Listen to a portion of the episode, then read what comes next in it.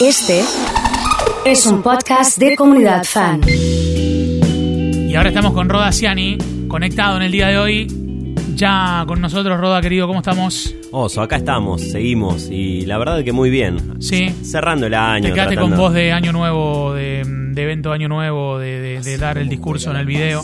Eh, no sé si. Sí, a vos seguro que sí. A mí me ha tocado que me, que me llamen para hacer un brindis. Fue lo- la- mi participación más corta en un evento fue que me hayan llamado para un brindis.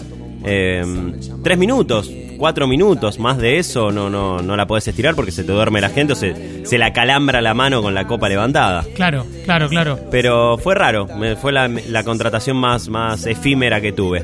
Eh, estaba pensando un poco, ¿cómo estás cerrando el año? ¿Lo estás haciendo bien o no?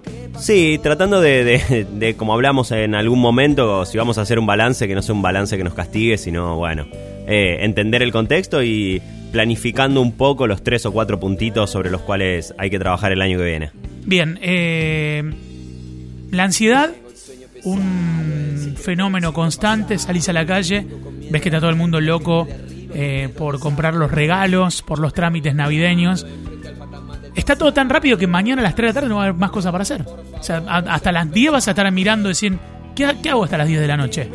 Hasta las 10 de la noche seguramente nos vamos a poner a planificar lo de año nuevo.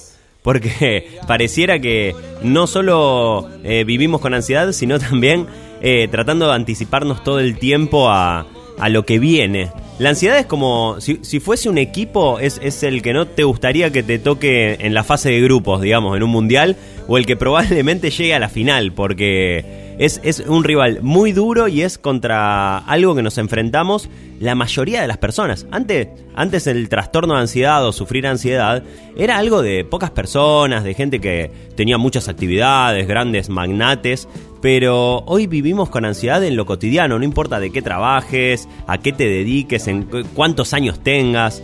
eh, la ansiedad está ahí siempre y por eso está bueno preguntarse de dónde sale.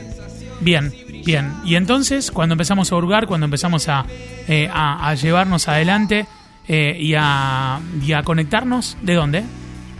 termina siendo la ansiedad eh, un cambio en el tiempo verbal de nuestra cabeza. Ajá. Me, me gusta decirlo así. Bien, Digo, vos podés tener tu cabeza en, en tiempo pasado, presente o futuro. bien. La ansiedad termina siendo ese momento en el que tu cabeza se va para adelante, se Bien. va al futuro. Bien. Si te vas para atrás, te, te agarra como la nostalgia, la angustia, qué lindo lo que pasó y, Sí. y qué, qué feo que no vamos a volver. Es como para otro espacio, el tiempo pasado. Y el tiempo futuro es justamente la ansiedad. Y lo difícil, digamos, el espacio más complicado es justamente cómo hacemos para venirnos acá y por qué es tan seductor tener la cabeza en tiempo futuro. Porque digo, si todo fuese, bueno, vamos a estar en tiempo presente, bueno, estemos en tiempo presente, pero hay algo, tiene que tener algo. Estar en tiempo futuro o mirar hacia adelante o tratar de llegar a algún lado o visualizarnos ahí que hace que nos, que nos, nos eh, llenemos de esta, de esta sensación que, que nada, nos termina eh, dando un trastorno. Pone como en jaque también eh, el estar bien, el disfrutar, el sentirse cómodo. La, la ansiedad incomoda y, y pone en jaque un poco el tema del entretenimiento, de, de disfrutar. Si estás en un estado ansioso no podés disfrutar. No porque la ansiedad lo que te invita es a que corras hacia un lugar, hacia un objetivo. Digo, en este caso, tengo ganas de que sean las 12 de la noche y hacer el chin chin. Entonces, todo lo que pasa hasta mañana a las 12 de la noche está sesgado por mi cabeza en tiempo futuro queriendo ir para otro lado. Entonces no disfruto de lo que estoy viviendo, sino que estoy pensando cuánto falta para que eso llegue, para que eso que busco llegue. En un torneo sería, bueno, si juego la final no quiero jugar la final, quiero que termine el partido, haber ganado y levantar la copa. Y encima hay una trampa interesantísima para Sí, ver ahí, Sí.